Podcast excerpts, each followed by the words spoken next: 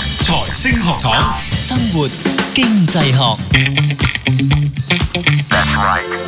繼續有我哋喺度啦，我係蔡善輝啦，Doctor Fred 同埋卡圖啦。咁我哋繼續講，即係其實有陣時睇電影係啊，你即係好似頭先上一節啊卡圖講咧，你話唔好話嗰啲咩無啊無人駕駛嘅車啊。我諗下諗下，其實機械人喺電影電影裏面都有陣時成日討論啊，有冇情感咧咁樣。但係情感睇下你點講啦，即係裏面再講一啲就係可能喺個道德上嘅嘢啦。咁但係如果佢真係可以預測到我情感呢，其實我覺得呢件事呢，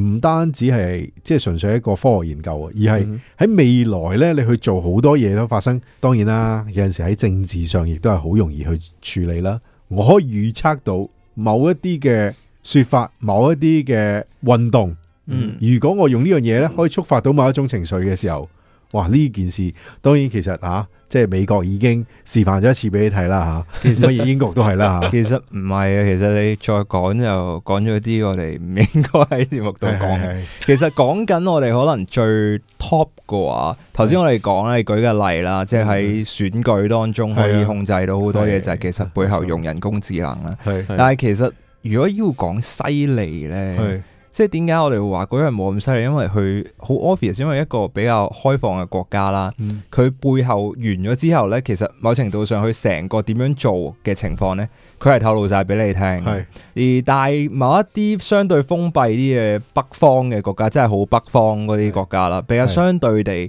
佢哋比較封閉嘅時候，其實佢做咗好多可能叫 fake news 啊，嗯如此類推嘅嘢嘅時候呢，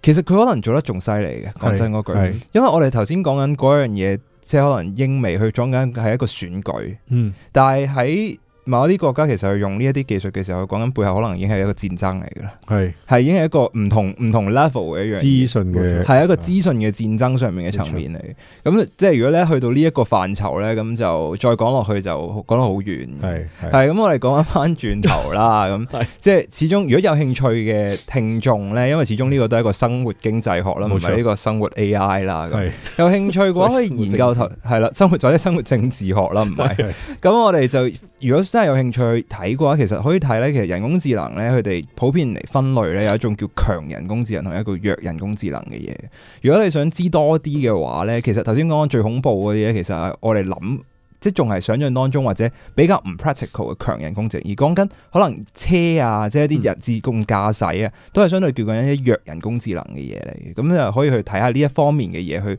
認識多啲啦。始終呢一個都係一個未來嘅趨勢嚟冇嘅錯，係。嗯咁我哋就接住落去講呢，咁就講即係始終翻返去我哋個範疇上面講就係，其實俾咗好多資訊佢之後呢，其實人 AI 係可以好非常之準確呢，去選擇到究竟邊一啲嘅產品呢，同埋邊一啲服務呢，係你想要嘅。嗯咁簡單嚟講啦，其實好多時候你已經每日都見到噶啦，即係可能你啱啱先搜尋完我要去日本旅行， OK 跟住之後你去到任何網站呢，都話俾你聽浸温泉啦，誒。揾邊間酒店啦， 去邊個酒店啦，如此類推嘅嘢，其實已經係你每一日每一日經歷緊嘅嘢係嚟嘅。係係咁啊，當然啦，好重啦，咁實唔會錯噶啦。你嗰頭先 book 完機票，咁我但即都應該係呢樣嘢 啦。係除非你話你嗰度係翻鄉下有屋住咁，係我冇嘢講咁啦。但係都都應該中嘅機會係好啦，即大啊係啦。對大部分嚟講，其實呢啲產品即係呢啲係好唔係話笑話，都仲係有一啲我哋講緊一啲主觀性嘅嘢喺度，嗯係講緊啲產品你一定要用嘅。更加容易，啊更加容易啲估到，冇佢即係錯唔會唔會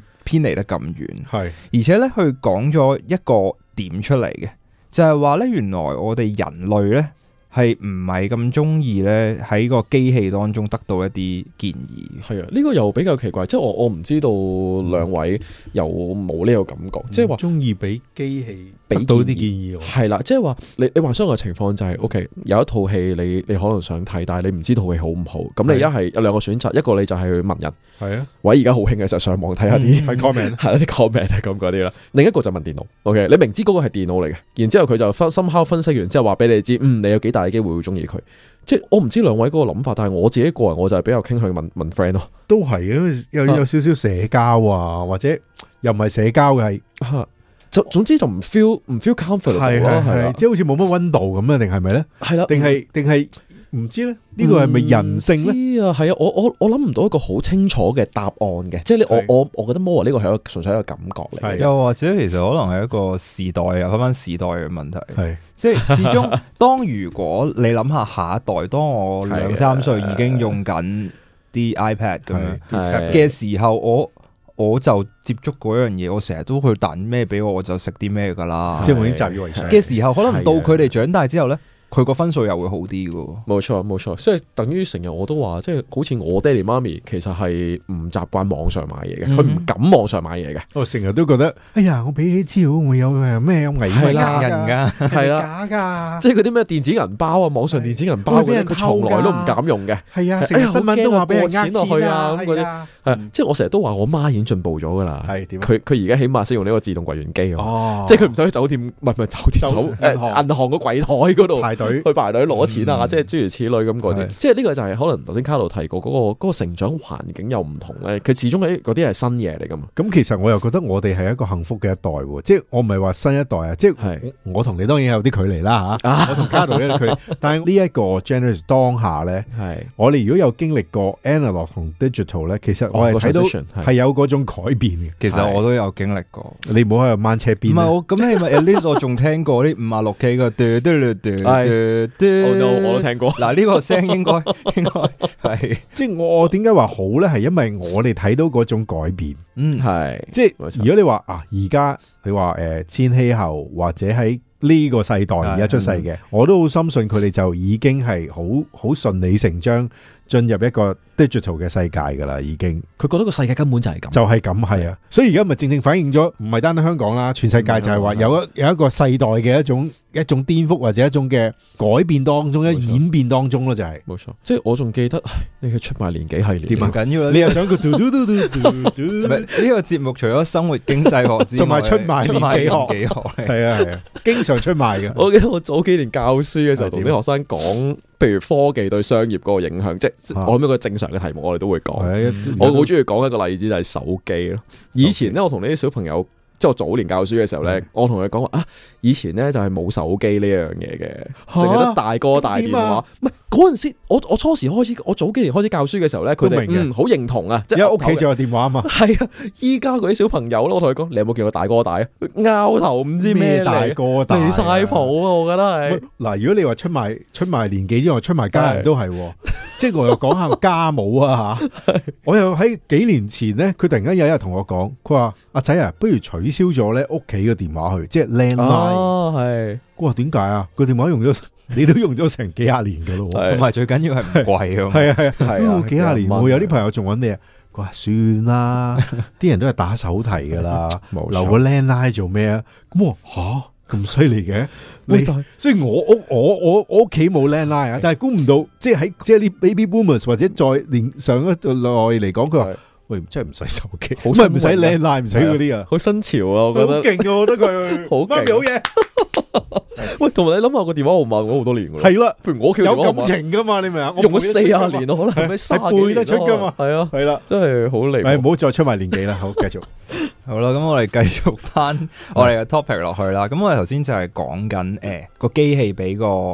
advice 出嚟咧，係咁人就比較抗拒啲，抗拒抗拒啲。啲冇錯。咁我哋就做咗一個 studies 啦，咁我又繼續做。咁啊，同樣地咧，其實嗰個電腦嘅 AI 咧，都仍然係比起人咧去估邊一個笑話好笑啲嘅 case 咧，係做得好啲嘅。嗯即係佢係成功啲。但係咧，我哋再去諗另外一樣嘢嘅時候咧，就係話啦，原來嗰啲參與者咧就俾對於人嘅一個建議咧，就俾一個高啲嘅分數佢哋。即係當佢知道咗之當後，佢知道如果嗰個係人俾嘅，嗯佢就會俾高啲嘅分數；而當佢知道佢係 AI 俾嘅咧，佢就會俾低啲嘅分數佢。嗯咁呢個印證翻頭先講嗰個結論啦，就係話佢對於機器俾嘅嘅建議咧就冇咁高分。係有啲抗拒係咁樣樣。即係我諗呢一個實驗都係好有趣嘅，即係同最初嗰個實驗有少少唔同，即係個目標有少少唔同。嗯係啦，第一個實驗咧就純粹想睇下人個 recommendation 好啲，定係個機機器嗰個 recommendation 好啲啫，即係個嗯邊個做推介做得準確啲。係係啦，咁然之後就輕輕人就輸咗個馬鼻咁樣樣啦嚇。咁然之後第二個實驗啱啱講呢個咧，就係講緊誒，我知道嗰、個嗰、個推薦咧，嗰、個推介咧嗯係由人嚟啊，定係由機器嚟機器嚟嘅嘅人工智能嚟嘅，係啦。咁咧 in general 咧，啲人係寧願點樣話想聽人人嘅，係啦，縱使佢冇咁準嘅喎，其實。嗯係縱使佢冇咁準，但係佢寧願咧要由人嗰度收一個推介翻嚟，聽人話係咪啊？冇錯。下次再講。